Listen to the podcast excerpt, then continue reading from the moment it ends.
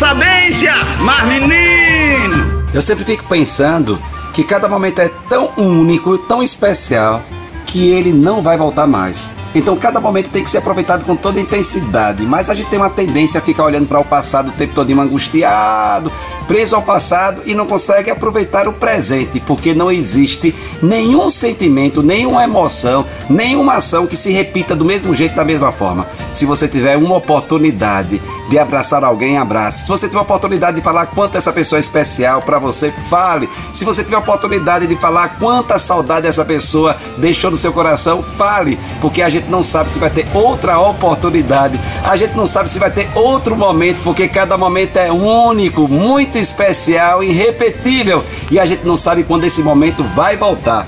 Sou eu, Padre Arlindo. Bom dia, boa tarde, boa noite. Aproveite o momento, que a gente não sabe quando vai ter outro momento. Viva com intensidade cada momento que a vida lhe apresenta, lhe presenteia e a gente não percebe, simplesmente deixa passar. Sou eu, Padre Arlindo. Mas, menino, oxe, oxe, oxe, oxe, vai ter tanto momento especial e tão bonito e você lembrando de momentos dolorosos no passado, perdendo tempo. Oxe, mas que besteira, rapaz. Aproveite cada momento, que a gente não sabe quando vai ter outra oportunidade. Entende isso?